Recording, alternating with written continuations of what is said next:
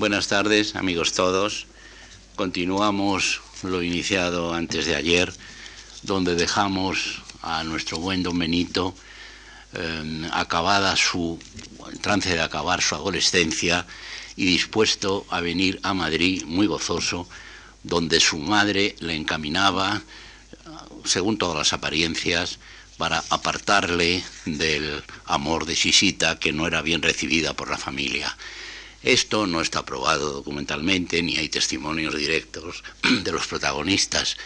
pero es francamente verosímil y, coinciden una serie de hechos para suponer que esto fue así. Galdós, en el único, casi podemos decir, el único testimonio escrito autobiográfico que hizo, muy anciano, en 1915, cuando él era ya completamente ciego, y dictó lo que él llamó justamente las memorias de un desmemoriado, se autodefinió como un niño sin ningún interés, lo comentaba yo antes de ayer, eh, y dijo, yo no, mi vida de niño no tiene el menor interés, eh, yo fui un, un bachiller aplicadito, como otros muchos. Aplicadito, sí, la definición es bastante correcta él antes de venir a Madrid tuvo que convalidar, tuvo que hacer valer que era bachiller en artes. En aquella época el bachillerato se concedía en la Universidad de La Laguna, la única, universidad que tenían las Islas Canarias, universidad que dependía administrativamente de la Universidad de Sevilla. Resumen, los muchachos de las islas del archipiélago Mm, de, Gran Canaria y de Palma y de Gomera y de Hierro, Fuerteventura, tenían que ir a examinarse a la laguna. Esto hizo don Benito Pérez Galdós con otros compañeros del Colegio de San Agustín y se examinó el 3 de septiembre del año 62. Expediente de bachiller aplicadito. En casi todas sus, las asignaturas tuvo un eh, aprobado mm, correcto salvo en una asignatura que reunía idiomas, comprendía el latín, el griego, el castellano, el francés, no sé en qué medida unos y otros, pero la calificación era conjunta. Dice su biógrafo, que Berkovich, que hubo un voto para darle un sobresaliente, que realmente se lo había, parece que era merecedor de ello, puesto que se había destacado ya como un escritor adolescente. Pero en fin, el caso es que la calificación total de bachiller fue de aprobado. Y aquí un detalle de la mentalidad de Galdós. Galdós nunca recogió su título. En una época en que era tan frecuente lograr el título y ponerlo en, si uno era médico, si uno era abogado, si uno fuese lo que fuese, exhibir el título. Galdós nunca lo recogió, lo cual prueba su indiferencia. Debió de matricularse en la Universidad de Madrid con declaraciones juradas, porque el título no lo exhibió en la Universidad de Madrid, puesto que hace unos años investigadores de la, de la Laguna vieron que el título estaba allí perdido entre los documentos que no habían recogido las personas titulares de estos títulos y luego la Universidad de La Laguna pues solo tiene hoy a mucho orgullo el título que don Benito no, no celebró con el, con el con la seriedad con que debe de haberlo recogido.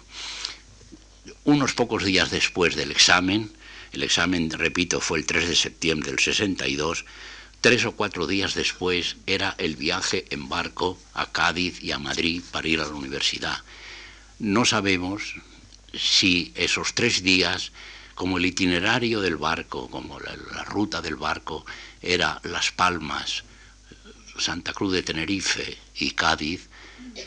podíamos pensar que Benito se quedó en Las Palmas, se quedó en Las Palmas, no, perdón, se quedó en Tenerife tres días para no tener que volver a Las Palmas y otra vez de Las Palmas a Tenerife en, tres días, porque él era muy mal navegante. Él se mareaba mucho y tenía una enorme aversión al mar, un pecado en un, isleño, ¿no? Pues no sabemos si se quedó en, Tenerife, pero parece que no. Eh, psicológicamente hay que pensar que si la familia iba a perder el familión de Galdós iba a perder al, pequeñín, al Benjamín de la casa, a la esperanza de la casa, lo iba a perder durante un, para un curso que se iba a la península, es de suponer que no le dejarían en Santa Cruz de Tenerife tres días haciendo nada. Él, aunque no le gustase el barco, seguramente volvió a, su, a su Las Palmas natal y luego salió en el barco el día 9 de septiembre, unos días después. La ruta, el, itinerario, eh, el rumbo, era un barco de una compañía que hacía la navegación de las Canarias a Cádiz, Málaga, Cartagena, Valencia, Barcelona, Marsella y Génova que era para los canarios de aquella época, pues lo que ahora son las líneas aéreas, pues el que quería ir a la península tenía que tomar los, los barcos de la compañía. Don Benito fue en el Almogávar, pasó otra vez por Tenerife, desde Las Palmas, hay la leyenda, creo que injusta y un poco ridícula, de que cuando salió de Canarias sacudió el polvo de sus sandalias y que dijo de Canarias ni el polvo. Yo creo que es una anécdota estúpida, no refrendada por ningún testimonio y que se ha repetido un poco, pero de palabra. No, yo no recuerdo haber visto un testimonio de alguien que haya escrito con su nombre pues yo se lo oí a Galdós. O no, esto es una leyenda adversa que no hay que dar la, menor, la menor importancia. Don Benito Pérez llega a Cádiz en tres días de navegación. No nos dice en esta ocasión si se mareó o no se mareó, posiblemente sí, pero no tenemos testimonio directo de este viaje, con la casualidad feliz, para él sin duda, de que al llegar a Cádiz estaba en visita oficial durante seis días doña Isabel II con su esposo, con el niño que después sería Alfonso XII y naturalmente era una fiesta en Cádiz para cualquier persona que hubiese, estuviese en la ciudad de paso, pues ver en Cádiz pues nada menos que la, la comitiva de la monarquía española. Galdós utiliza en, varios, en varias novelas eh, una visión gráfica suya de cuando veía un desfile, le gustaba ver los desfiles, le gustaba ver la, animación de todo, de, de todo un mundo cortesano, decía, vamos a ver pasar la historia de España. Posible, una frase que él decía medio en serio, medio en broma. Sin duda, don Benito, un chico de 19 años, en Cádiz, haría lo posible en las horas que estuviese en Cádiz en ver pasar la historia de España. Doña Isabel estuvo allí siete días en una fecha que desconocemos, Galdós toma el tren desde Cádiz hasta Sevilla. No sabemos cuántos días permanece en Sevilla, estamos en el secretismo de Galdós. No sabemos cuántos días, sin duda Sevilla le fascinó. Era una ciudad posiblemente en aquel momento la más monumental de España, eh, una de las más pobladas, una de las más hermosas debió de quedar fascinado con Sevilla, pero entonces no nos lo dice, nos lo dirá en su novelística posterior. Llega a Madrid, llega a Madrid en tren desde Sevilla a Córdoba. En Córdoba tiene que bajar porque entonces el ferrocarril todavía no atravesaba Sierra Morena y tenían que parar en alguna estación del, este de, Córdoba y en diligencia, lo cual era una experiencia. Don Benito Pérez Galdós, un hombre ya que entra en el siglo XX, conoció lo que era una, una diligencia tirada por mulas, como en el siglo XIX al principio, y como en el siglo XVIII y como en el siglo que ustedes quieran. Bueno, pues la diligencia atravesaba Sierra Morena y en Almuradiel volvía a tomar el tren hasta Alcázar de San Juan y en Alcázar de San Juan los viajeros bajaban y tomaban el ferrocarril que iba de Alicante a Madrid y llegaba a la estación que entonces no se llamaba Atocha, se llamaba la estación del Mediterráneo, que era una modesta U cubierta de unos tejadillos de madera que se incendiaron varias veces, lo cual hacía que no era demasiado caro volverlos a construir. ¿Quién esperó en la estación del Mediterráneo al, al, viajero. Tenía un hermano en Madrid, Ignacio, que estaba en la Academia Militar. Llevaba Ignacio cuatro años ya haciendo estudios militares en Madrid estaba ya en la escuela de Estado Mayor, era un hombre em, que había llegado a ese nivel de, estudios. Y por cierto, la escuela de Estado Mayor estaba en la calle Serrano, esquina Ayala, enfrente de donde está ahora Markham Spencer, y perdón la indicación. Pero es que en una novela, en su mayor novela, en Fortunati Jacinta, hace una emotiva eh, descripción de lo que era la escuela del Estado Mayor en un piso de la calle Serrano y los ejercicios que hacían los muchachos, los oficiales que estaban haciendo la escuela, que hacían por el barrio de Pajaritos, que era pues calle Ayala arriba. Y, no sé si en el lugar donde estamos ahora, donde hacían las maniobras militares. El hermano Ignacio no sabemos si fue a la estación a esperar a su querido hermano, que era el pequeño, que era el más pequeño de los ocho pero si no lo vio en ese momento porque tenía otras obligaciones, lo vería al día siguiente. Él, había un servicio de, de, portadores desde la estación hasta la Puerta del Sol, justamente donde estaban las oficinas de la, de red de ferrocarriles, en Madrid, Zaragoza, Alicante o en otra compañía. Y él fue a vivir muy cerca de la Puerta del Sol, en la calle de Huertas 3, con su querido amigo Fernando León y Castillo, aquel señor discípulo suyo que había sido con él coautor de aquellos versos satíricos, ofensivos y crueles y seguramente injustos contra el, conde rico de la isla de Gran Canaria, pues fueron a vivir juntos en una casa que hemos identificado, que se ha se ha restaurado en los últimos años y que existe y donde se ha puesto una modesta placa diciendo esta fue la primera vivienda de Galdós en 1862 hasta la primavera de 1863. El padrón, el Ayuntamiento de Madrid, que funcionaba muy bien entonces, como ha seguido funcionando, pero tenía un padrón que es un, un tesoro eh, para investigadores. Sabemos en un padrón que se conserva en, el Archivo Municipal de Madrid de los años anteriores, sabemos quién vivía en cada casa, quiénes eran los padres, cuál era la profesión, cuántos hijos. Es una pequeña novela cada edificio, cada, cada casa de entonces y estos padrones se, siguen, se, iban haciendo cada cinco años y podías ver las alteraciones en una familia. Bueno, que este año este señor tenía cinco hijas, ahora resulta que hace cinco años después tenía cuatro, pues uno se ha casado, no sé. Bueno, es una, una, un archivo de chismología y de sociología realmente encantador. Y hay un, investigador canario, ya fallecido hace dos años, que ha investigado quiénes eran los vecinos de la calle de las Huertas número 3. Un pañero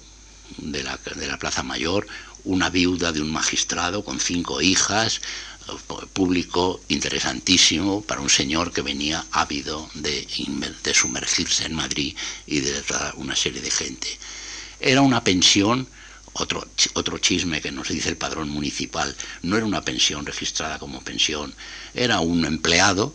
un empleado que se ayudaba recibiendo estudiantes extranjeros, eh, forasteros,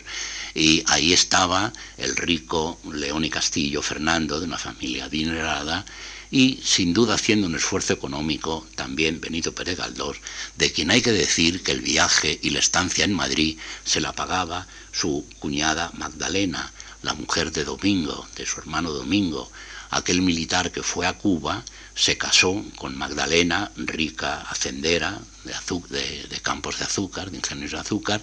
y que se podían permitir el lujo, que hacían con mucho gusto, de pagar al, hermano listo de la familia, al pequeño, la estancia en Madrid, porque al parecer los padres, doña Mamá Dolores y don Sebastián el militar, pues no tenían medios para pagar la estancia en Madrid a un segundo hijo. Tenían a Ignacio el mayor, el que estaba haciendo estudios militares, pero para el segundo no tenían dinero. León y Castillo es un compañero, pero eh, amigo de las travesuras escolares en, Las Palmas, pero las, carreras de los dos fueron absolutamente divergentes. León y Castillo era un hombre con una ambición política enorme, trabajaba en la universidad, eh, fue eh, brillante alumno, en cuanto pudo se metió en el Ministerio de la Gobernación, enseguida fue gobernador civil de varias provincias y gran personaje como apuntábamos hace, antes de ayer. Fue embajador en París unos 20 años, negoció con Francia el subprotectorado de Marruecos, fue un gran personaje, ministro de Estado, y a su lado estaba don Benito, que era un verdadero desastre como alumno. Tenían ambos un tutor común. En aquella época, cuando se estaba en la universidad, eh, tenía, la universidad exigía que todo joven tuviese un llamado tutor, un responsable moral, en hasta cierto sentido, del, alumno. El tutor de León y Castillo, que llevaba ya en Madrid un año y pico, y el tutor de, Benito Pérez Galdós era un, persona, un futuro personaje canario, Luis Francisco Benítez de Lugo, marqués de la Florida, que se constituyó, aceptó el ser tutor de ambos. Pero volvemos a decir que estaría satisfecho como tutor de León y Castillo, que era un buen estudiante, pero de don Benito Pérez Galdós hay que decir, pues nada menos que esto, que en sus memorias, las memorias que escribió de anciano, que no, perdón, no escribió, que dictó de anciano, porque ya estaba, ya era, ya era, un ciego absoluto, dice, el 63 o el 64, y aquí flaquea un poco mi memoria, sí que flaquea, fue el 62, mis padres me mandaron a Madrid a estudiar Derecho y vine a esta corte y entré en la universidad donde me distinguí por los frecuentes novillos que hacía, como he referido en otro lugar. Escapándome de las cátedras, ganduleaba por las calles, plazas y prazuelas, gozando en observar la vida bulliciosa de esta ingente y abigarrada capital.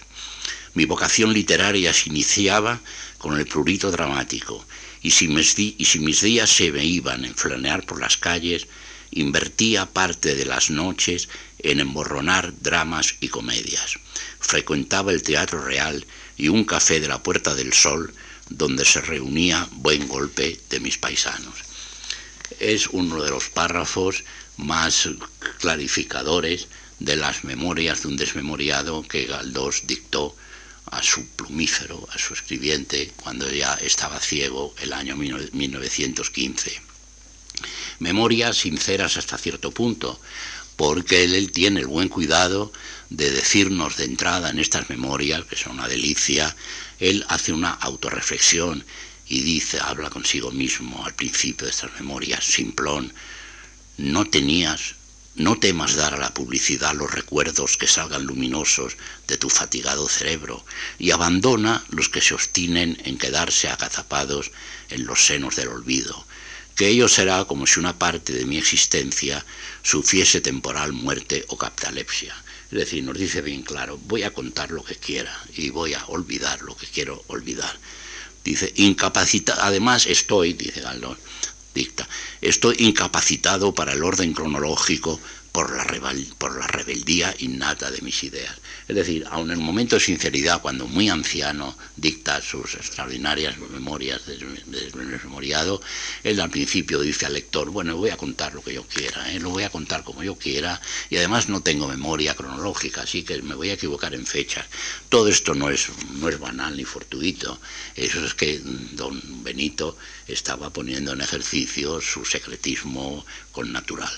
Bien, él ha dicho que iba a la universidad poco, que ganduleaba por las calles ¿eh? y que no se ponía la capa, la capa y el sombrero de copa con que todos los estudiantes iban a la Universidad Central de la calle San Bernardo ya a oír a los profesores tales como Castelar, Canaleja, Fernando de Castro, que eran los, los, catedráticos de,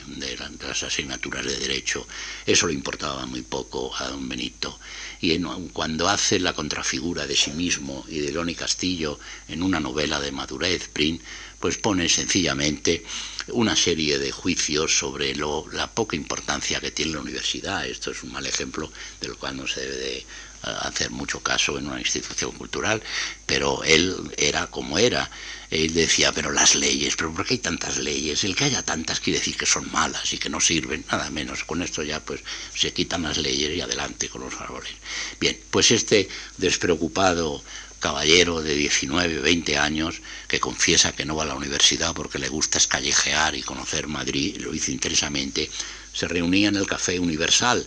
café centenario que ha durado hasta los años cuarenta y tantos, una de las viejas instituciones madrileñas de la Puerta del Sol, que fueron frívolamente desaparecidas, y ahora es el lugar donde está un lugar de comidas rápidas que se llama Quick, al lado de una farmacia famosa. Pero es curioso ver que la estructura del local actual, aunque ha habido reformas importantes, la, fachada fue remetida para ampliar la salida, la entrada de la calle Alcalá, y eso fue en los años 40 de este siglo, pues se ve todavía la planta de lo que era el Café Universal y la parte que tomó la farmacia aneja, que creo que es Compagnes, no, no recuerdo bien actualmente. Eh, todos estos recuerdos tiene la puede obtener la persona que ame Madrid y que ame el pasado de nuestra ciudad. El estudiante frívolo, de él hay un recuerdo muy interesante, no, no, no, no son muy frecuentes los recuerdos de esta valía, de Armando Palacio Valdés, un estudiante como él por esos mismos años, y nos da una anécdota muy curiosa. Dice, cuando se reunían los estudiantes, entre ellos Benito Pérez Galdós, eh, Benito tenía la facultad, tenía un talento auditivo, eh, musical extraordinario, y dice que mm, tronchaba de risa a sus amigos cuando en las reuniones de estudiantes él imitaba con su boca una orquesta y que dice y que le pedían y tenía mucho éxito una pieza de los guanotes, una ópera de moda entonces, y que era prodigioso cómo sonaban los violines en la boca de Don Benito, cómo sonaba el piano, cómo venían los oboes, cómo venía el arpa, y, todos disfrutados, y que había un, disfrute general con la capacidad que tenía de imitar con la boca toda una orquesta del Teatro Real, de donde vivía muy cerca la calle de las Huertas, está a unos pasos del Teatro Real. Él era un pobre estudiante,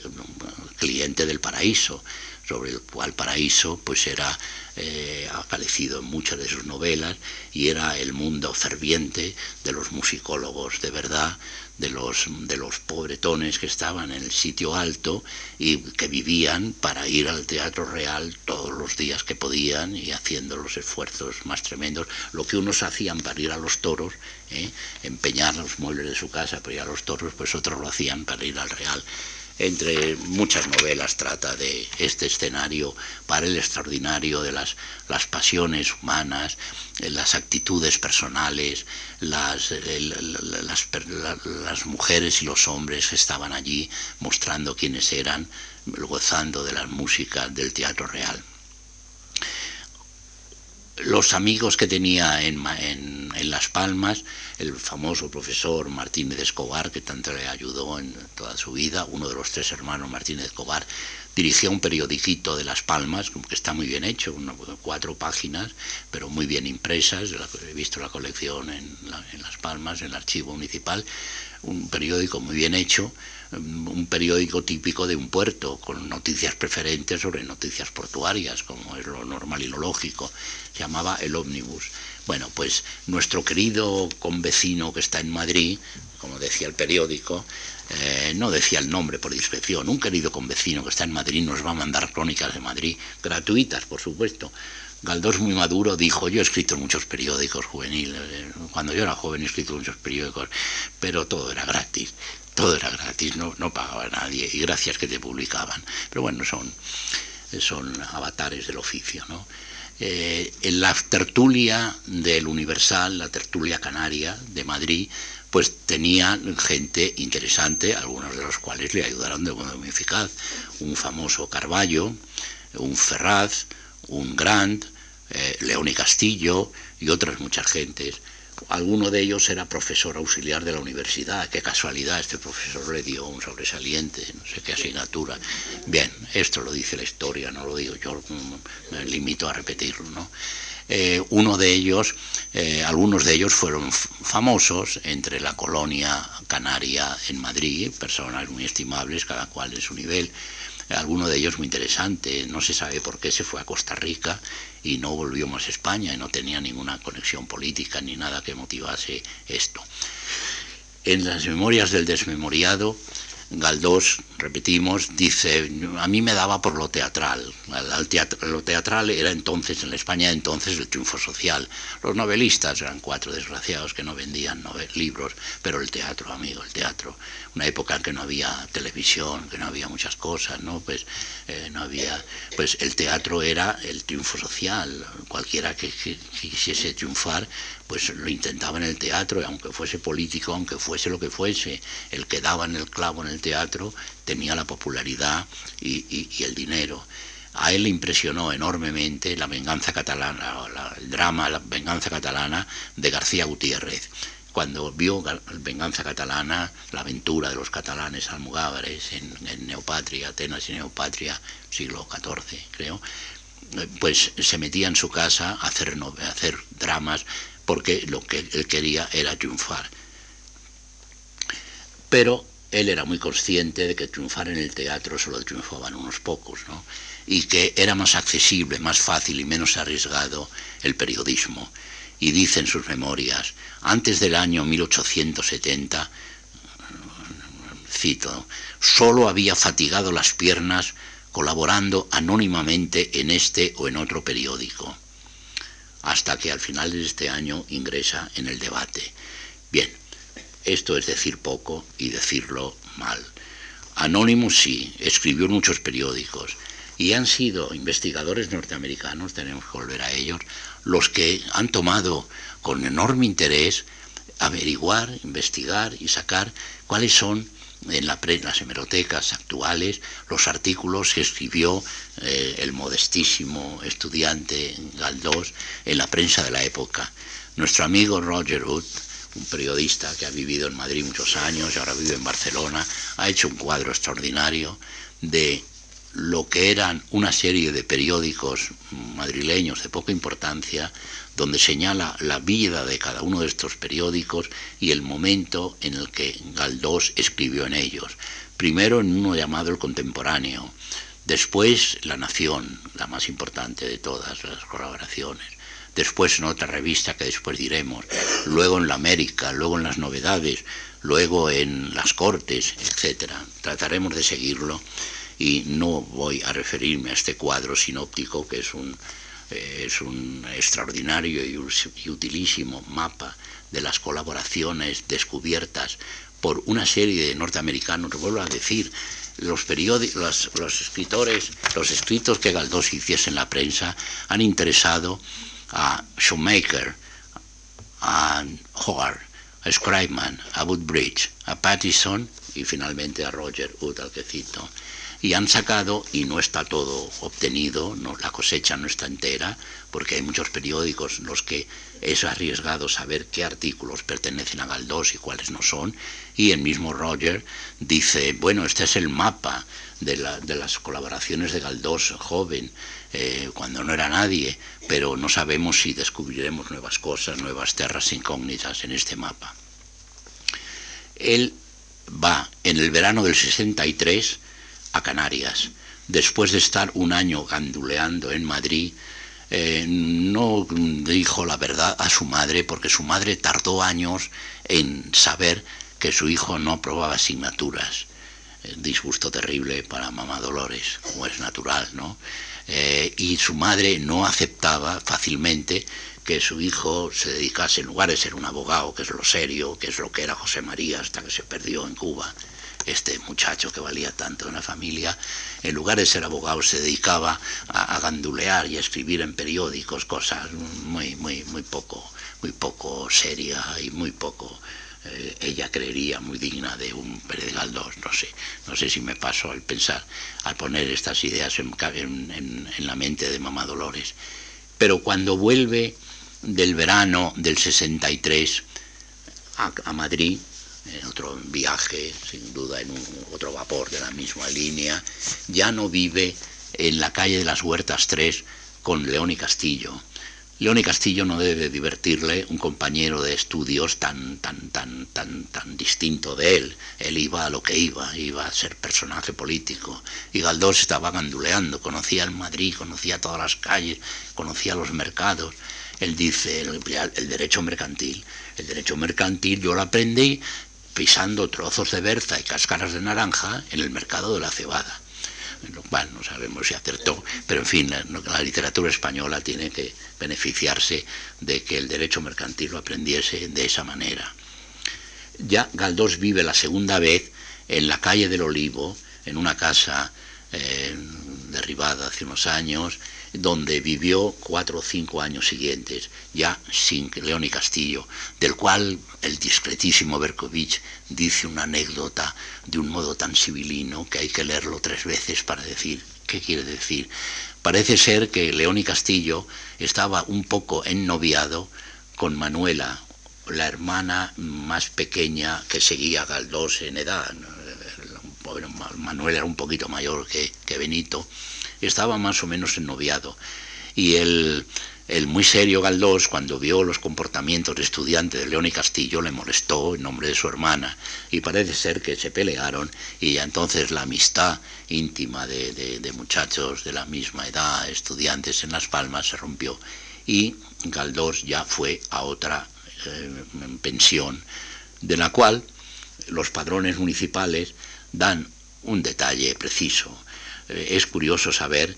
que en una calle, en una casa olvidada del Madrid Viejo, una casa de seis pisos, lo cual era muy respetable en la época, saber que un salmantino que se llamaba tal que se llamaba, vendía, era un salchichero que vendía salchichas en el piso bajo, el fotógrafo que vendía, que hacía fotografías, las dos pensiones, de la de doña Melitona, el ingeniero de Irún que vivía en el piso tanto. Bueno, hay un padrón municipal muy preciso sobre esto. Galdós vivió cuatro o cinco años en la calle del Olivo, esquina a la calle de Lavada. El lugar era donde está ahora el anejo de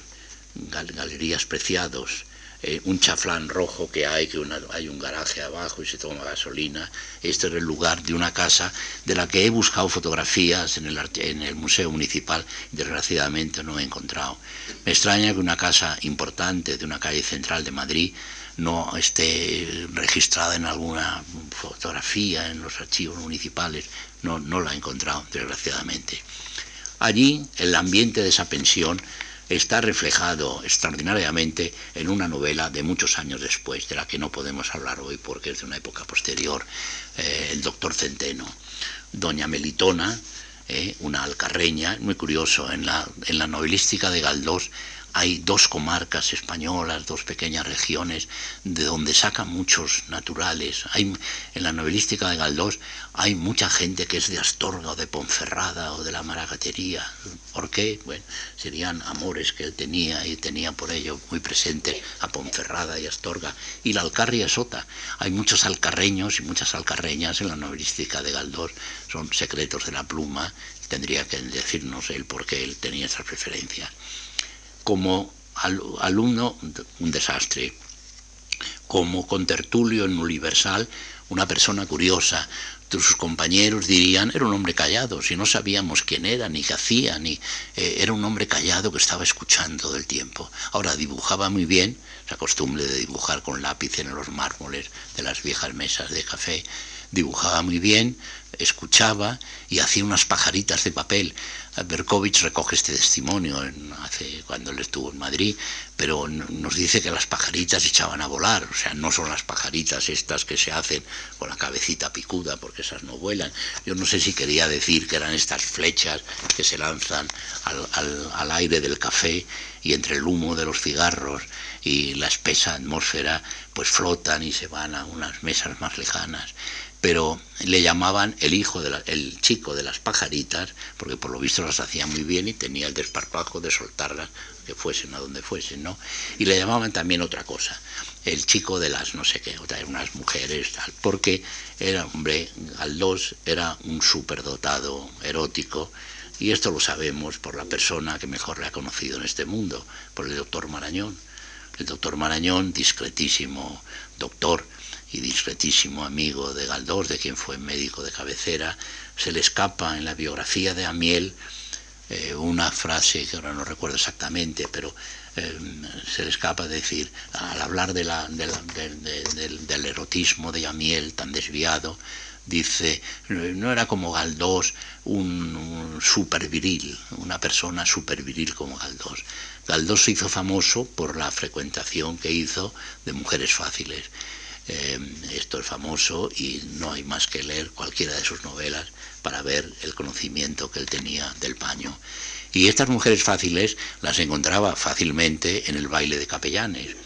Capellanes, en la calle de, ahora se llama el Maestro Victoria, en un viejo edificio de la Misericordia, donde se, se recogía caballeros ancianos, una vieja fundación del siglo XVII, había sido desamor había sufrido los efectos de la desamortización, era un edificio enorme que estaba donde está ahora los grandes almacenes. Eh, creo que es Galerías Preciados, perdón mi ignorancia, confundo o los grandes almacenes porque no voy nunca. Eh, allí estaba lo que fue luego el teatro cómico, lo que fue un patio muy grande con claustro y fue un edificio en Madrid histórico, porque hubo allí redacciones de periódicos, hubo la primera sala de concierto de pago de Madrid, fue allí, y luego fue el teatro cómico, que hemos conocido los que tenemos más de, no digo cuántos años, de Loreto, Prado, Enrique Chicote y Loreto Prado, yo recuerdo haber ido al teatro cómico sin, sin tener conciencia de que era un lugar histórico, era el último resto de un edificio que fue en Madrid 100 cosas. Bueno, en la época de Galdós ese lugar era el baile de capellanes, la, la, modesta golfería madrileña de aquel tiempo, pues pasaba en los bailes de capellanes, que cita Galdós muchísimas veces, porque él iba muchísimo más a los bailes de capellanes que a la universidad, como él mismo nos dice. Bien, escribiendo esas, esas horas que se pasaba por la noche en su, en su habitación escribiendo, hizo una comedia, un drama, llamado Un hombre de provecho, que afortunadamente se conserva no solo se conserva, sino que está incluido en las obras completas, a diferencia de muchas cosas que él escribió de joven y que se han perdido en separatas y en, y en, y en, folletos hechos en Estados Unidos, en revistas especializadas, un hombre de provecho, que es una parodia muy cruel de un hombre político sin escrúpulos, capaz de todo, capaz de cualquier trampa, cualquier, capaz de cualquier violencia, con tal de prevalecer y que irónicamente llama Un hombre de provecho, obra que nunca se representó y bastante lo sentiría Galdós. Él llegó años después a presentar dos obras, esta y otra, sobre la expulsión de los moriscos al director del Teatro Español. Y nos dice Berkovich, que lo diría de la hija de Galdós, dice, bueno, en el Teatro Español había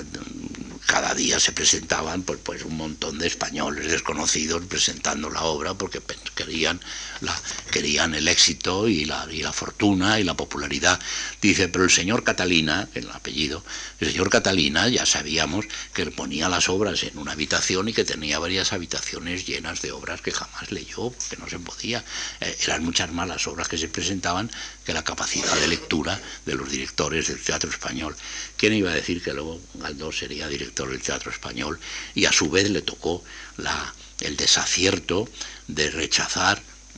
por lo menos algunos le responsabilizan de eso, no quiero adelantarme, rechazar nada menos, nada menos, Dios lo quiso así, a Unamuno y a Valle Inclán. Pero en fin, todos son pecados que uno comete involuntariamente cuando, cuando, cuando no se conoce cuál va a ser el porvenir de las personas los grandes escritores. Debemos dedicar un minuto a las lecturas de Galdós. Naturalmente esta persona que ganduleaba por las calles era un lector feroz, era uno de estos latinos que son capaces de leer pues, pues, pues, pues muchas horas del día. Tenemos eh, dos referencias que casi coinciden, lo cual prueba la veracidad de las dos fuentes informativas una investigadora francesa, Josette Blanca, eh, encontró en, la Casa Museo de Galdós de las Palmas de Gran Canaria unas listas de las obras que había leído Galdós. Eh, es un tesoro documental porque se ve la, barbaridad de libros que leyó esta persona eh, aparentemente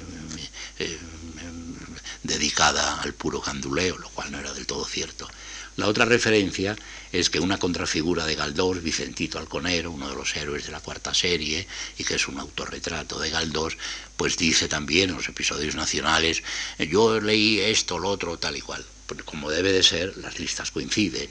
desde Horacio y Virgilio, el profesor era un, alumno de, latín, más o menos bueno, al dos, la leería en latín, lo leería en español, lo leería en ediciones bilingües, pues sí, esto se sabe, se sabe en qué ediciones las leía porque eran las vigentes para un lector de Madrid de los años sesenta y tantos, ¿no? setenta y tantos.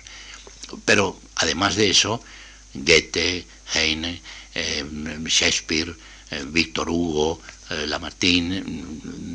hasta Stendhal, curioso, escribe mal. El de Stendhal quiso leer una obra, me hubiese, dado yo algo por saber qué obra de Stendhal quiso leer, pero la, escribió mal y la tachó. Parece ser que la quiso leer, pero al final no la leyó. No sabemos si era el rojo, el negro, la cartuja de Parma, lo que fuese. Pero leyó a Manzoni, leyó a, a Schiller muchísimo, tenía locura por Schiller, por el poeta alemán,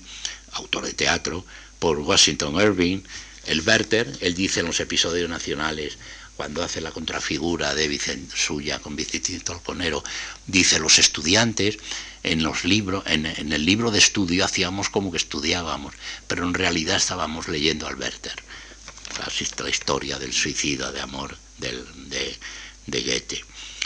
Todo esto le fue abriendo poco a poco camino en estos periodiquitos donde no cobraba, pero le llevó a conocer a un personaje muy curioso, don Pascual Madoz, que en 1864 había fundado de su, con su esfuerzo,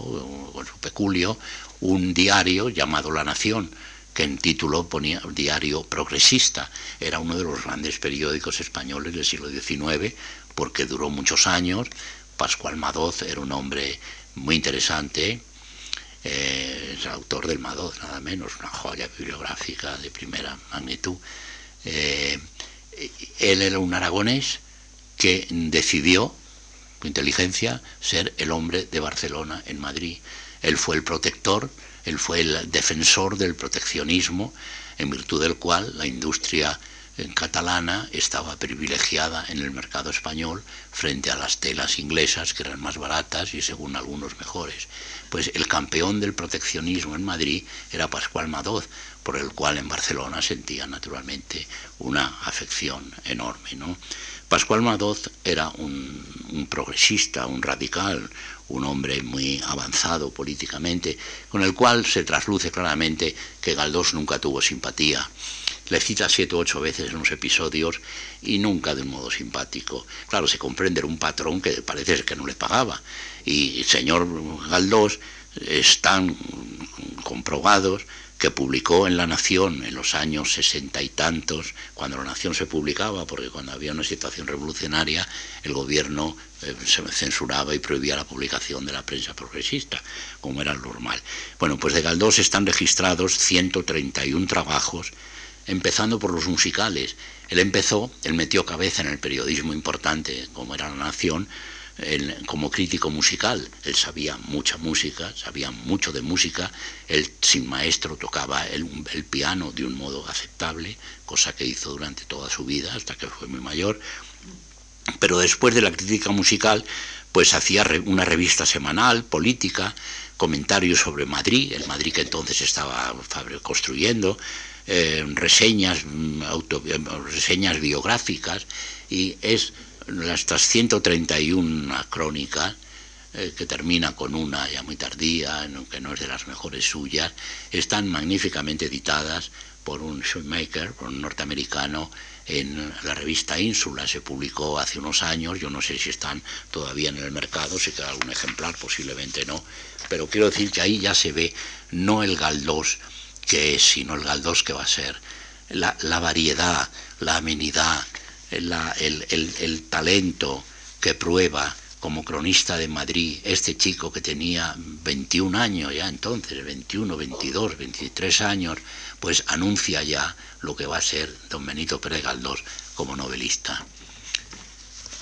En la universidad, ausencias, hasta que hay que decirlo todo, el investigador canario Vidal nos descubre, investigando en los archivos de la universidad, que a Galdós no se puede decir que le expulsaron, pero sí que, una manera más bonita de decirlo, le quitaron de las listas por falta de asistencia. le, le dijeron al tutor de entonces, que no era el marqués de la Florida, era ya otro, con discípulo, le dijeron, este señor ha rebasado el cupo de, de inasistencias permitidas y queda borrado de las listas del derecho mercantil, claro, se lo aprendí en la Plaza de la Cebada. Y, en las listas del derecho canónico y del, y canónico y del, y del derecho mercantil y eso ya, eso le debió importar muy poco. El bedel, costumbres de la época, el bedel, un bedel de la universidad llevó al domicilio de Galdós esta nota eh, tan, eh, tan lastimosa, diciendo, usted ha sido borrado en las listas, no se moleste en ir. Y el bedel firma y dice, no se encontraba en su casa, ya no es este el domicilio él iba los veranos a, su casa, para Las Palmas, y posiblemente su domicilio seguía siendo la calle del Olivo, pero el Bedel no pudo entregar el mensaje, pues muy bien, no lo entregó, se marchó, firmó y dijo otra cosa, mariposa. Este Galdós joven, en uno de los, en uno de los números de La Nación, mm, escribe, cuando tiene 23 años, lo siguiente, que él soñaba con ser novelista, el teatro era muy difícil, el periodismo ya estaba entrado en él, pero él lo que le gustaba es novelista. Y un día se sube, idealmente, claro, a la Torre de Santa Cruz, la torre más alta de Madrid, donde está ahora la Plaza de la Provincia, en la calle Espartero, que baja a la calle Mayor. En esa esquina estaba la famosa iglesia de Santa Cruz, que era la más alta de Madrid. Eh, a él se encarama en la torre y dice, es un, auto, un autocomentario, Qué magnífico sería abarcar en un solo momento toda la perspectiva de las calles de Madrid, ver el que entra, el que sale, el que ronda, el que aguarda, el que acecha, ver el camino de este, el encuentro, la sorpresa del otro, seguir el Simón que es bruscamente alquilado para dar cabida a una amable pareja. Esto es muy galdosiano, en muchas partes hay amores en un coche de Simón, de punto, ¿no? Verle divagar como que no va a ninguna parte, verle parar depositando sus tórtolos el Simón allí donde un ojo celoso no se oculte entre el gentío, ver el carruaje del ministro, pedestal ambulante de dos escarapelas rojas, dirigirse a la oficina o a palacio procurando llegar antes que el coche del muncio, mirar hacia la castellana y ver la vanidad arrastrada por elegantes cuadrúpedos, etcétera, etcétera. Dice, ¿cuántas cosas veríamos de una vez si el natural aplomo y la gravedad de nuestra humanidad nos permitieran ensartarnos a manera de veleta en el campanario de Santa Cruz, que tiene fama de ser el más elevado de esta campanuda Villa del Oso. Cuántas cómicas y lamentables escenas se desarrollarían bajo nosotros. Qué magnífico punto de vista es una veleta para el que tome la perspectiva de la capital de España. Es un chico de 23 años que tiene el programa de eh, retratar la vida madrileña, cosa que hizo a partir de ese momento durante medio siglo hasta las últimas novelas que escribió los años 17, 18, cuando ya el pobre no podía escribirlas porque estaba ciego. Aventura eh, notable y de la cual hay curiosamente varias versiones, la cual más interesante es La noche de San Daniel, el que haya leído a Galdós habrá visto, sabrá, conocer la historia de España, que el 10 de abril del año 65, en los prólogos del destronamiento de Isabel II, había ya una sensación de futura revolución en el ambiente madrileño. Gobierna un extremista, González Bravo, que había sido muy revolucionario de joven y ahora el jefe de la, reacción conservadora. Eh, había eh, un sentimiento de que se iba a producir alguna, alguna perturbación del orden público. El jefe de los estudiantes que colaboraba como tal, como jefe de los estudiantes de Madrid, junto al comité revolucionario, era el marqués de la Florida,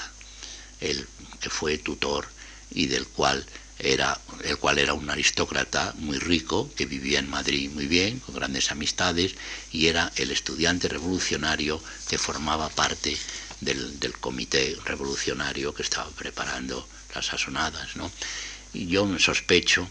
bien, eh, eh, no, perdón, eh, no es la misma actitud de León y Castillo. León y Castillo también era hombre principal, pero no en el radicalismo revolucionario de su paisano, el marqués de la Florida. Era un liberal, pero conservador, que no estaba en, las avanzadas radicales. Se produce la noche de San Daniel, de la cual tenemos, y es curioso, varias versiones del propio Galdós. Hay el relato que hace en La Nación, en el periódico, donde dice que él desde el Ateneo, que estaba en la calle de la Montera, enfrente de lo que fue la iglesia de, San, de Luis, eh, bajando a la derecha en el Recodo, un viejo edificio, estaba el Ateneo. Galdós en el periódico La Nación hace el relato de, la Guardia Civil a caballo sableando a los manifestantes que se empeñaron en, en, dar una serenata al rector de la universidad. Lo conocen todos ustedes, no quiero ofenderles poniendo en duda que saben que cuando Isabel II, en los postrimerías de su reinado, mal aconsejada, dijo, como la economía española, la hacienda está muy mal, yo voy a dar de las propiedades de la corona voy a venderlas y voy a dar, voy a quedarme el 25% y el 75% que vaya a la hacienda pública. Bueno, esto parecía plausible, es una generosidad de la reina, pero salió un señor llamado Emilio Castelar que dijo, un momento, el rasgo, yo no acepto ese rasgo, esta señora no tiene, no lo dijo con otro lenguaje más respetuoso, la reina no puede vender las propiedades de la corona y, quedarse con el 25% y dar el 75%, no, no, eso es quedarse con el 25%, eso es del Estado. En fin, la cosa es más complicada, en realidad el artículo, el rasgo, no fue un artículo, fueron dos o tres artículos y el señor Castelar estaba empleando sus conocimientos de derecho político y de derecho administrativo. Entonces, el gobierno, en vista de que Castelar había tenido esta, este, este rasgo también por su parte, le quiso destituir. El rector se negó. El rector Montalbán dijo, esto es un acto político, destituirle o no destituirle, yo de esto no sé nada. Para mí el señor Castelar es un estimable eh, profesor de derecho y yo no tengo por qué destituirle. Entonces el gobierno, aunque destituyó, fue al rector Montalbán y nombró a otro y entonces los estudiantes dijeron serenata en homenaje a Montalbán, que vivía en la calle de Santa Clara número 3, la misma casa donde se suicidó Larra, unos pocos años antes, el año 37. Entonces, el, el, ingenuo gobernador civil de Madrid dice, bueno, una serenata de estudiantes en la calle Santa Clara, adelante. Y González Bravo, que era mucho más listo, dijo, pero qué barbaridad, usted se ha dado cuenta lo que es esto. Esto es un, esto es un, golpe contra el gobierno porque, porque no es una serenata al rector Montalbán, es una serenata a un señor destituido y que tenemos que quitar de en medio. Bien, entonces en esta serenata la participación de los estudiantes la hizo el marqués de la Florida el cual cuando ya hubo palos y sablazos de la Guardia Civil, que estaba cumpliendo con su deber, porque los revolucionarios pasaron a la acción y todos reconocieron que los estudiantes fue la primera oleada, pero que luego había elementos de otro, de otro estrato social que estaban en realidad en el, en el núcleo de la rebelión y que produjo una serie de choques en las calles de Madrid. Bien, esto es la noche de San Daniel, que por cierto, el ministro de Fomento, del cual dependía la, educación, que no tenía ministerio propio, era Alcalá Galiano, el glorioso eh, orador del trienio, uno de los hombres más radicales, uno de los que votaron contra Fernando VII, pidiéndole poco menos que, que la condena a muerte, ¿no? Bueno, pues el señor Alcalá Galiano, que había evolucionado ideológicamente mucho, era el ministro de Fomento, y como tal ministro de Fomento tenía responsabilidad por la destitución del rector Montalbán. Cuando se produjo la noche de San Daniel, en la cual hay un librito muy útil, una señorita Pérez, que ha hecho una investigación en la cual trata de lo que hay que tratar, decir, bueno, cuando se habla de muertos vamos a saber cuántos muertos fueron, cuando se habla de heridos, cuántos heridos fueron, cuando se habla de detenidos, cuántos detenidos eran. Bien, conclusiones del libro. Muertos fueron tres o cuatro, según versión oficial, o, de la oposición. Eh, heridos, 15 eh, o 20 eh, harían. Detenidos, 140 y tantos. Bueno, cifras cifras relativamente modestas, pero claro, correspondiente a un Madrid de 300.000 habitantes, poco más o menos. La versión de Galdós en, el, en La Nación es muy a favor de los revolucionarios, digamos. Dice, en la Puerta del Sol la otra noche hubo una batalla entre el pito, de, pitar los estudiantes, el pito y la bayoneta. Bueno, creo que exageraba un poco porque no hubo bayonetas, hubo linternazos. Él en Fortunata y Jacinta empieza la maravillosa novela, en esas primeras páginas, se, se autopone, se autocoloca entre los estudiantes y dice que recibió algún linternazo. Un linternazo es un golpe plano con el sable, no, pero no hubo bayonetas. La Guardia Civil fue muy atacada, la tiraron tiestos desde los balcones y uno de los muertos fue un viandante, del cual le vino un tiro, por cierto que era un canario ilustre, y entonces Galdós da una versión muy favorable a los pobres que luchaban con el pito contra las bayonetas. Bueno, cosa un poco. Bien, luego en Fortunata y Jacinta la versión es distinta. Y finalmente es curioso, en Prim, una novela de madurez, una novela que escribe en 1909, en la cual se, se refleja la noche de San Daniel, pues da una versión completamente distinta. Lo que sorprende es que Galdós en 1909 no era un hombre conservador debido a la edad, no, eran sus años republicanos, eran sus años políticamente más avanzados. Pero en da curiosamente la versión de que la Guardia Civil fue insultada de mala manera y que ya hartos de insultos, pues que dieron unos cuantos estacazos y poco menos que diciendo que era correcto. Curioso ver cómo un mismo episodio Galdós lo trata desde tres planos distintos y que fue uno de los supuestos protagonistas. Viene el año 66, la situación política se agrava y hay la gran rebelión del cuartel de San Gil, gravísimo, cuartel de San Gil que estaba en la Plaza de España, donde estaba el monumento a Cervantes, era un gran cuartel que fue derribado a principios de este siglo, todavía se conocen fotografías hechas en 1900, 1901. El cuartel de San Gil fue una tragedia, fue los sargentos de artillería asesinaron a sus jefes naturales que estaban en el cuerpo de guardia,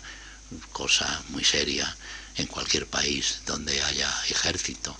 Y entonces hubo muchos fusilamientos. Narváez, con su valor personal, reprimió la,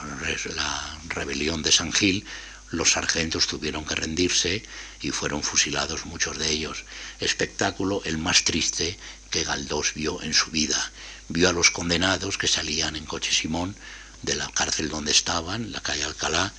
subiendo a la izquierda, donde está ahora la Cámara de Comercio, donde fueron al lugar donde fueron fusilados en tandas de 16 en 16, en donde estaba la Plaza de Toros, la calle de Conde Aranda, eh, Claudio Cuello, en las tapias de la Plaza de Toros fueron, fueron fusilados. Galdós dice que desgarrado por esto, cuando vio estas víctimas, se metió en sus amados libros para volver a escribir y amar la historia de España en aquellos momentos tan tristes.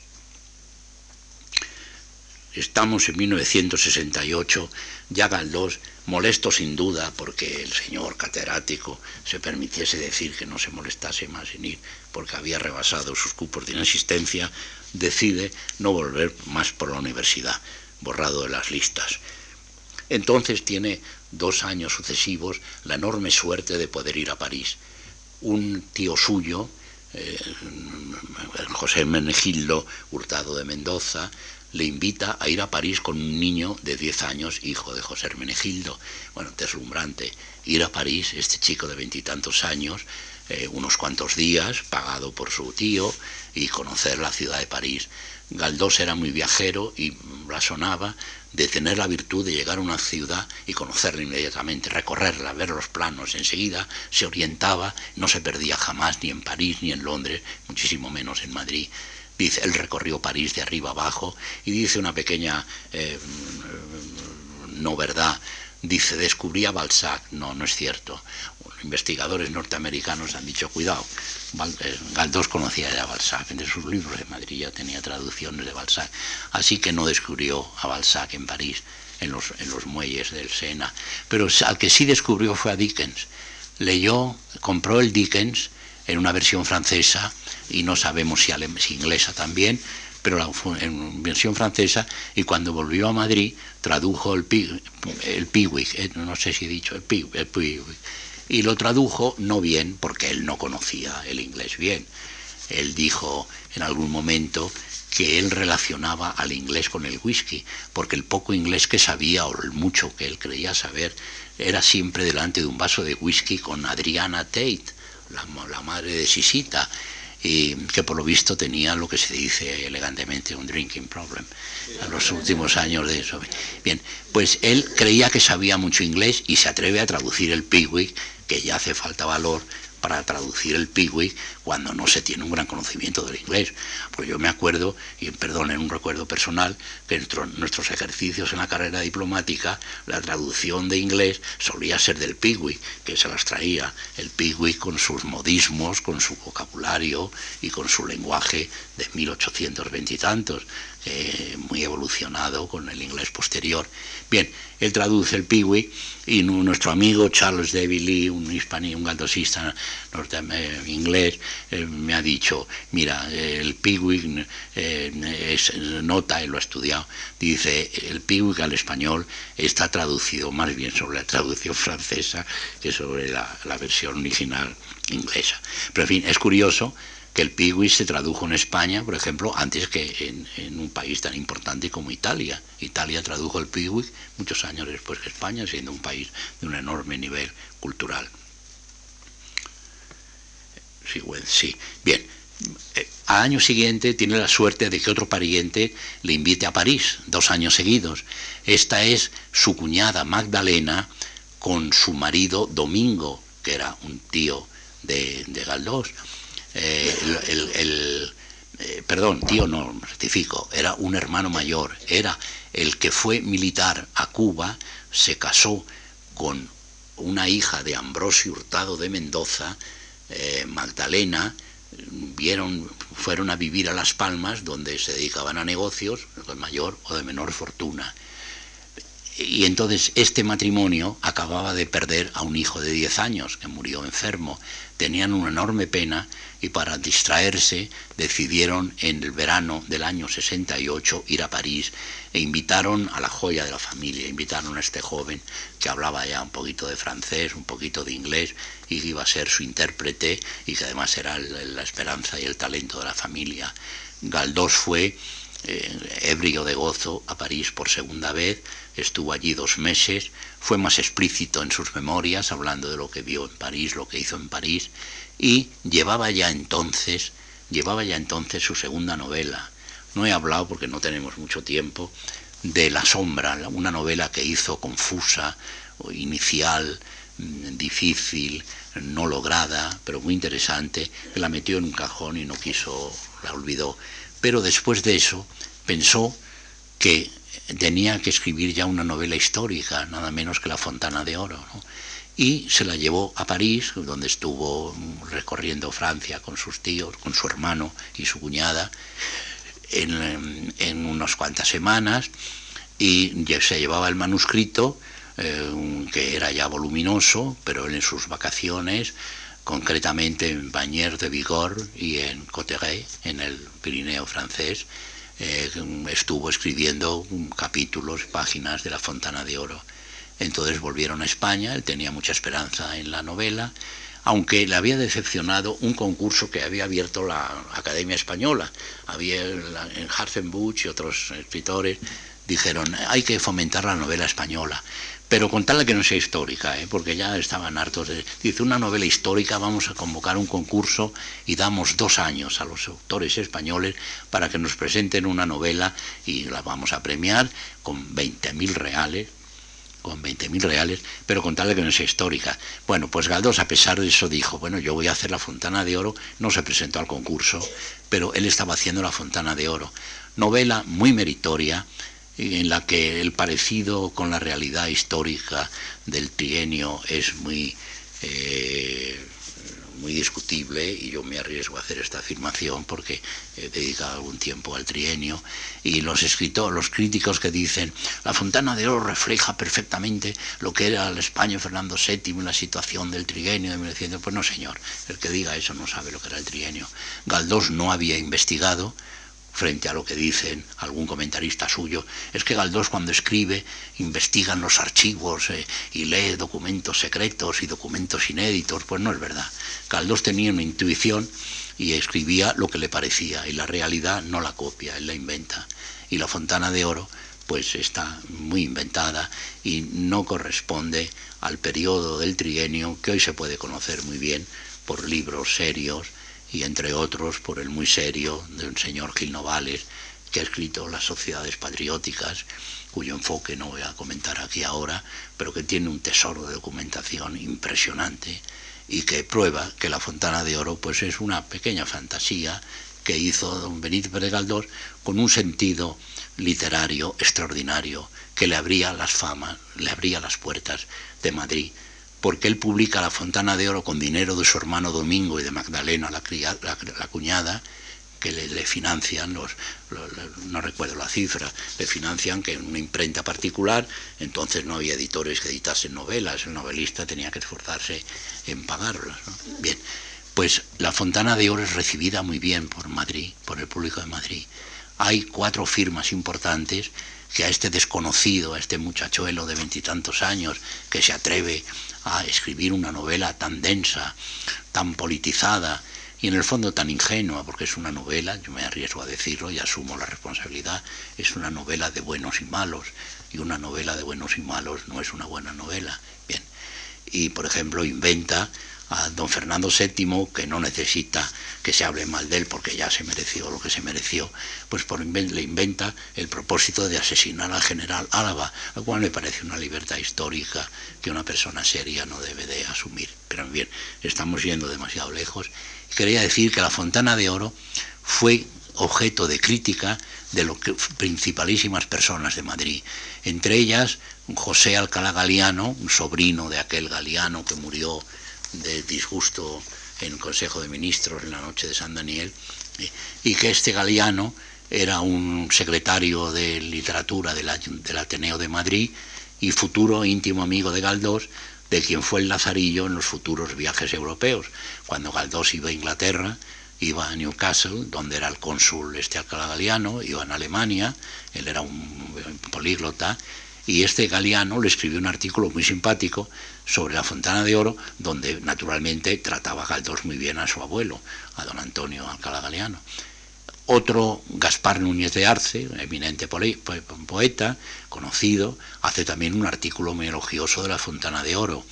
Otro lo hace don Eugenio de Ochoa, una persona interesantísima, del cual no tenemos biografías, pero hay una universidad norteamericana que ha hecho una biografía de, de don Eugenio de Ochoa.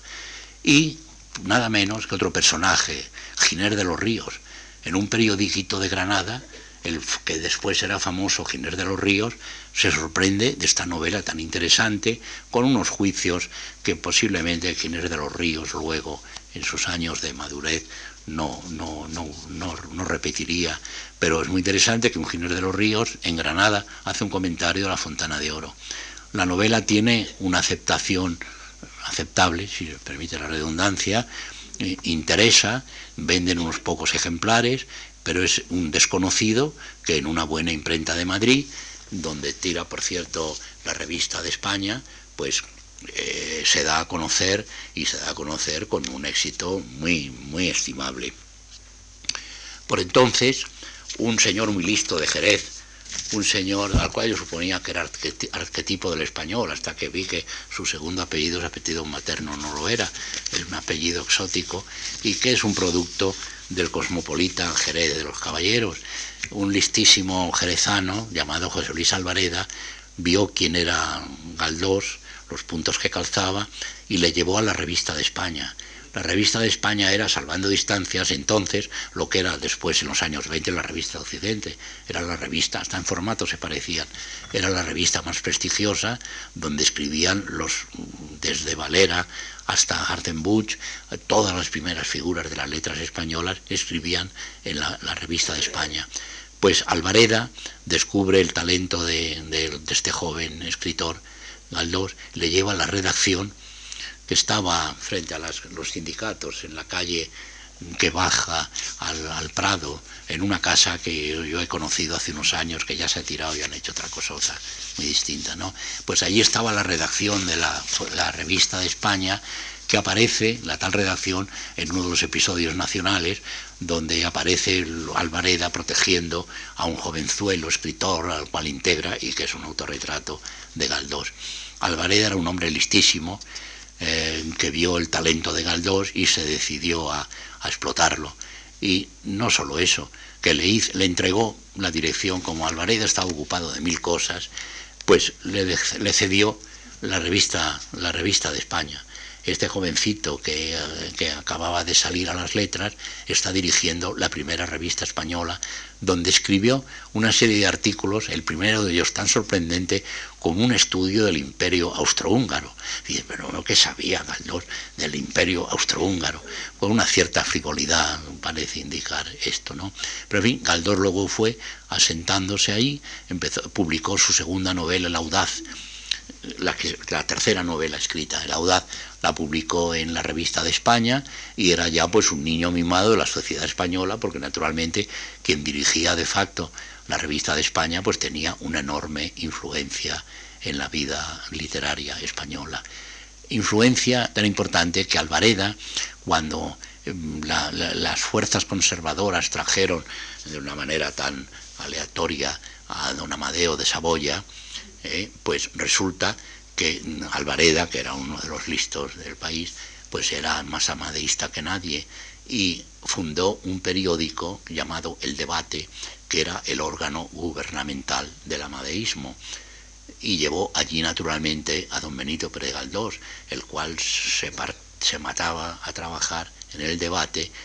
ahí sin duda cobraba, porque el debate se hizo con dinero cubano, con dinero de los integristas españoles de Cuba, los, los poseedores de, campos de azúcar, ¿no? que era la fuente de capital más importante en la pobre España del siglo XIX. Bueno, pues el debate le hace director a Benito Pérez Galdós. Este jovencito de veintitantos años le hacen director del diario gubernamental. Imaginen ustedes lo que es eso en cuanto a influencia. Él cobraría ahí, porque ahí había dinero,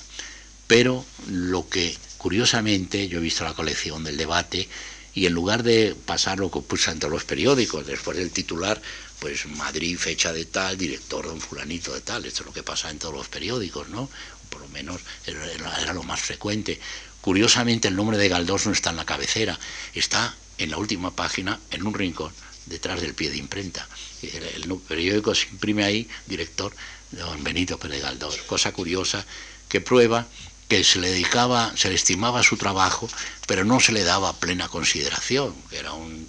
cuatro desde la perspectiva de los políticos, pues era un jovencito. El debate, Galdós se lo cobró en autoanuncios. Eh, allí, pues, eh, allí aparecen anuncios que sin duda él no pagó, claro no pagaba, tenía derecho, era del director, ¿cómo va a pagar los anuncios? Su periódico. Pues ahí están anunciadas sus novelas y además de un modo original, poniéndolas en sentido vertical para llamar la atención tipográficamente. Pero lo que ahí no se ha estudiado todavía, necesitamos algún norteamericano que lo haga, ¿qué, es, qué artículos son sin duda de Galdós? Eh, labor muy arriesgada, habría que utilizar técnicas muy modernas de, investigación para ver qué artículos por su tema, por su estructura, por su vocabulario, por su sintaxis son de Galdós o no, porque él no los firmaba. Pero él, él aprovechó bien, ¿eh? el, director del diario gubernamental se hacía el autobombo de las interesantísimas novelas de don Benito Pérez Galdós. Entonces ya mataron a Prin, amigo, la cosa se ponía mal, pero vino don Amadeo, gobernó dos años, dos años y medio, y cuando se proclamó la República, el debate se suicidó. Duró dos, meses más, duró de febrero a, abril, dos meses más. El último número era una simple hoja, eh, está en el Congreso de los Diputados, en la hemeroteca del Congreso de los Diputados, una simple hoja diciendo, creo que entramos en un periodo convulso, creemos que es una desgracia nacional eh, que haya, se haya marchado don Amadeo, entramos en un periodo histórico muy, muy peligroso. Por entonces, Galdós, que había escrito ya estas tres novelas iniciales, La sombra, que estaba inédita, La fontana de oro, que había tenido un éxito muy aceptable, El audaz, que había sido publicada en la revista de España y por tanto la había leído la élite intelectual de, de España, entonces, cuando viene la República en febrero del 73 y se suspende el periódico, el debate en abril del 73, don Benito se queda a la intemperie. El periódico deja de funcionar y entonces su inteligencia le permite pensar que la, tiene que probar la novela histórica, puesto que ha tenido éxito en la Fontana de Oro, entonces empieza la larga elaboración de Trafalgar que es un éxito impresionante, impresionante en la medida en que era impresionante un éxito librero en un Madrid de 300.000 habitantes, en un país, digámoslo con sus palabras, de pocas lecturas. Bien, entonces se dedica con tanto ahínco a los episodios nacionales que es muy curioso ver cómo en esos años escribe tres o cuatro episodios por año. Pero claro es que lo necesita es un hombre que ya se ha trasladado de las pensiones de Doña Melitona, vive en la calle Serrano, número 8, que no es el número 8 actual, es una casa que está frente al Museo Arqueológico y es la única casa derribada de esa manzana que no es las que hizo el Marqués de Salamanca, es una casa de estilo montañés que tiene unos arcos y unas columnas, creo que es el número 18 actual. Pues en el número anterior, que era el número 8 de la calle, vive ya burguesmente este señor que ha sido director del periódico gubernamental y que ha hecho venir, o, se ha venido por su propia cuenta, la familia de Canarias. Eh, Magdalena y su marido Domingo y las hermanas Carmen y Concha, solteras,